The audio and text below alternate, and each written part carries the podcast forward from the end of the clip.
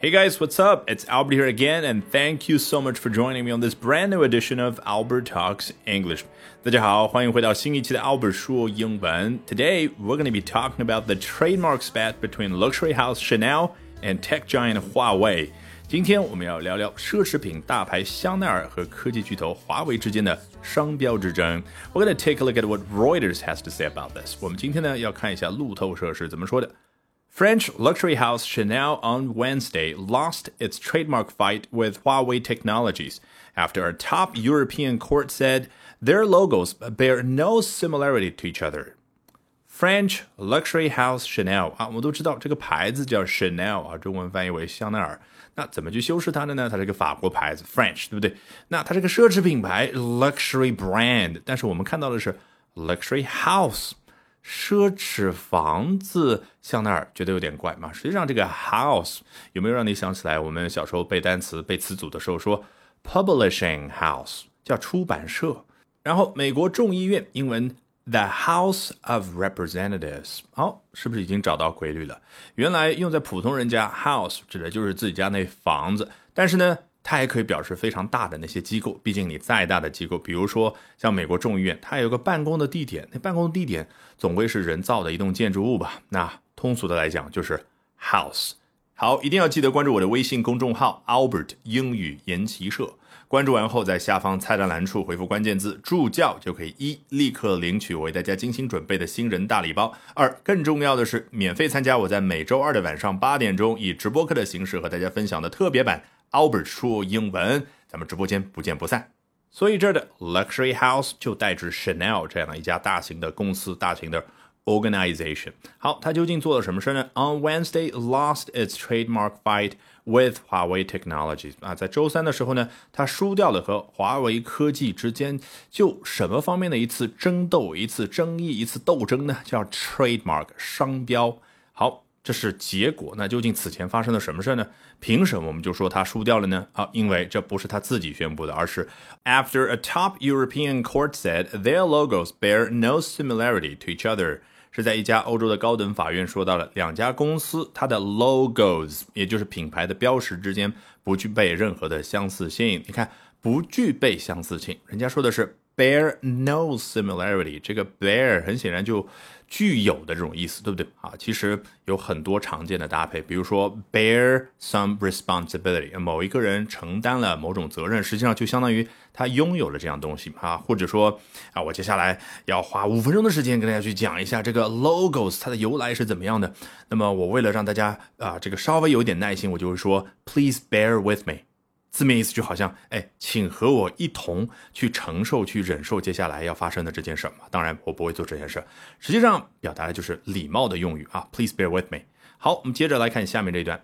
The dispute dated to 2017 when Huawei sought approval from the EU Intellectual Property Office, a trademark body, to register its computer hardware trademark, which has two vertical interlocking semicircles.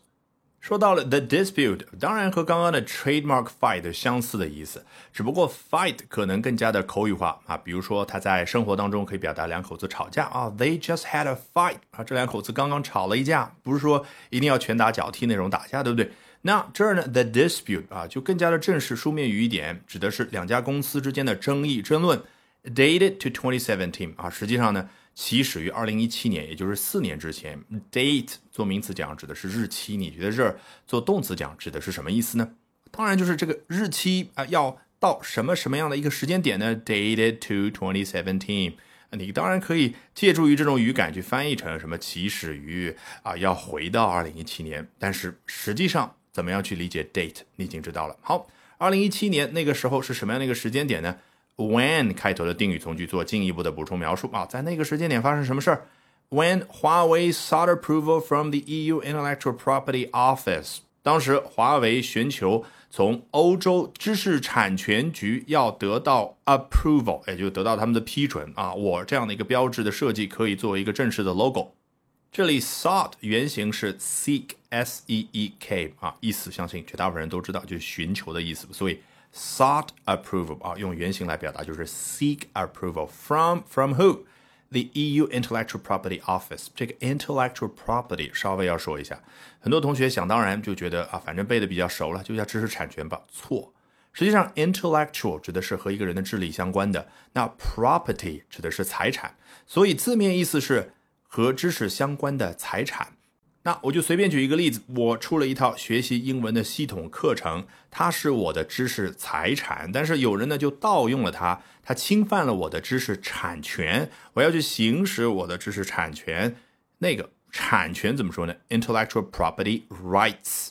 好，赶紧回到原文，刚刚提到了欧盟知识产权局，那有一些读者不一定知道啊，究竟是什么样的一个方面的机构呢？那作者非常的贴心。A trademark body 啊，停顿一下，补充描述，它是一个商标类的机构。然后接着，to register its computer hardware trademark，那从哪儿接上来呢？是 sought approval from a from this organization in order to do something 啊。华为当时在一七年的时候要寻求得到知识产权局的一个批准，为的是什么呢？能够注册它在电脑硬件方面的商标。那说了半天，这究竟是什么样的一个商标呢？相信大家已经看到了这个图片。那看一下作者怎么样用文字来解释的。Which has two vertical interlocking semicircles。听到了最后的关键词 semicircles，半圆形啊。实际上你看过那个图就知道，不一定是严格的半圆形。我倒觉得像 U，two U-shaped semicircles 啊，两个形状像 U 的半圆吧，可以这样说。那这两个半圆之间勾住，你看中文你脱口而出，因为是我们的母语，你想到那个画面，看到那个画面，你就能够说出勾住这样的一个动词。那英文怎么说呢？这儿有 interlock，所以来一句完整的话：These two semicircles interlock each other。那你是用动词来表达，怎么样用比较静态的形容词去修饰 semicircles 呢？就这儿的 interlocking。好，They are two interlocking semicircles。或者用我们这儿的原文，This trademark has two vertical interlocking semicircles。人家加了另外一个形容词 vertical，表示是纵向的，那就介绍的更加的全面了。和香奈儿那个连方向上都不一样啊，更不要说很多的细节，它的粗细程度啦，然后互勾的那个部分的感觉都是不一样的。All right, that brings us to the end of today's edition of Albert Talks English. 这一期的 Albert 说英文就到这儿，Thank you so much for listening, everyone！别忘了关注我的微信公众号 Albert 英语研习社。关注完后，在下方菜单栏处回复关键字“助教”，就可以一立刻领取我为大家精心准备的新人大礼包。二，更重要的是免费参加每周二的晚上八点钟，我以直播课的形式和大家分享的特别版 Albert 说英文，咱们直播间不见不散。